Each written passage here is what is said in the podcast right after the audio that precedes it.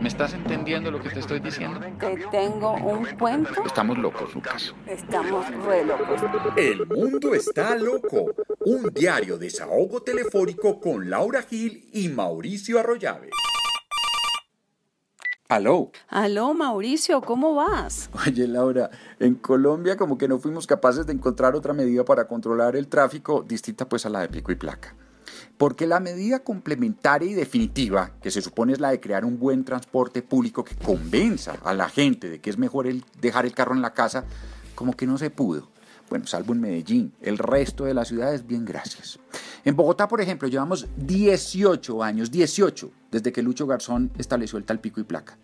La medida, digamos, bueno, reconozcamos, trajo algunas cosas positivas y en el fondo es necesario, pero también es cierto que ya se volvió paisaje, es decir, que perdió su efectividad porque la gente compró más carros para burlarla y porque las otras medidas que eran necesarias para apoyarla no se tomaron. El transporte público en la ciudad es un caos, el Transmilenio entró en crisis por pura negligencia y falta de políticas innovadoras, el SITP sigue debiendo en calidad, en claridad, ni qué decirte pues del servicio de taxis que ya sabemos que deja mucho que desear y nadie sabe qué hacer con el Uber. Laura, las administraciones bogotanas no pudieron hacer nada más allá de la medida esta facilista del pico y placa. No sé entonces si oíste la propuesta del alcalde de Cali, Mauricio Armitage, para cambiar las reglas del pico y placa ya en esa ciudad.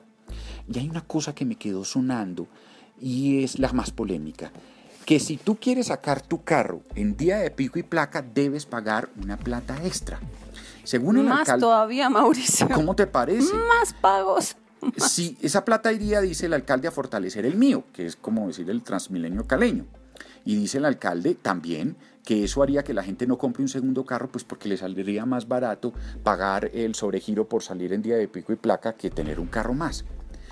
Hasta ahora esto es una propuesta que sería solo vigente en Cali y me parece bien que el señor Armitage pues la lance para que la ciudadanía la discuta. Te cuento, a mí en principio me suena bien, pero me hago unas preguntas en son precisamente de la sana discusión. ¿Cómo me explicarías a mí o a la ciudadanía que además del impuesto de rodamiento que ya todos pagamos, ahora viene un nuevo cobro por usar las vías? ¿Y no será que ese cobro sería más desventajoso para la clase media porque ya sabes que la clase alta paga más fácil? Y otra pregunta, ¿cobrar por sacar el carro en pico y placa no es como un contrasentido? Te explico. Nos prohíben sacar el carro a unas horas con el fin de que quepamos en las calles.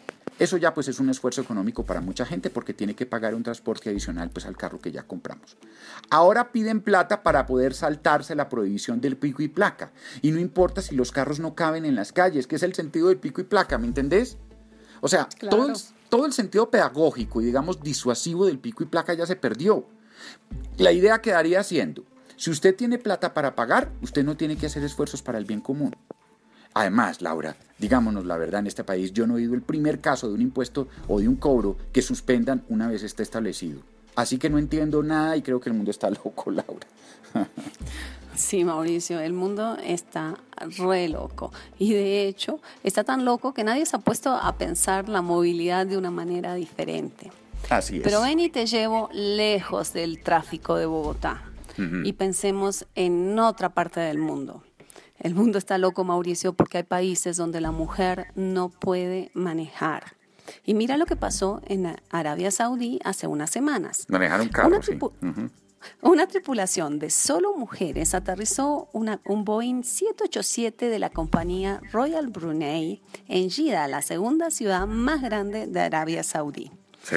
Pero estas mismas mujeres que manejaron ese avión no pudieron salir manejando del aeropuerto. A ver, me decís que manejaron un aparatoste como un Boeing de estos, pero no tienen permiso para conducir un carrito.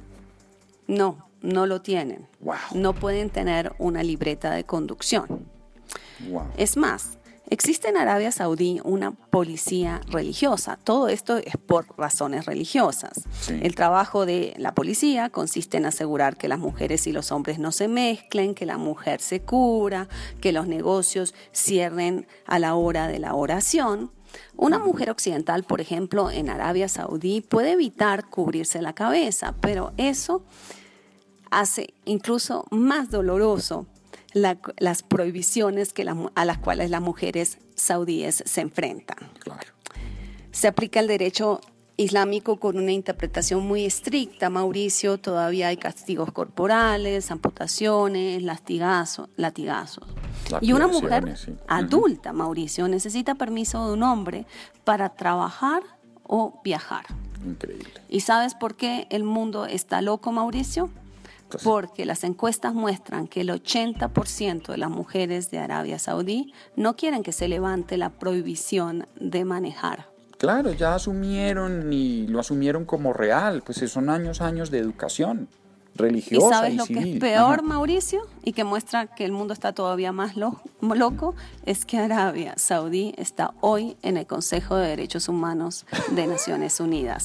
Eso está bien. Este sistema de Naciones Unidas de Derechos Humanos está en mora de una reforma violadores de derechos fundamentales no pueden estar, poner bajo observación a violadores de derechos fundamentales. Ese es mi desahogo por hoy, Mauricio. Y, si Hillary Clinton, no, espérate, y si Hillary Clinton queda presidente de los Estados Unidos, su principal aliado en, el, eh, en Asia sería Arabia Saudita, donde ocurre esta situación.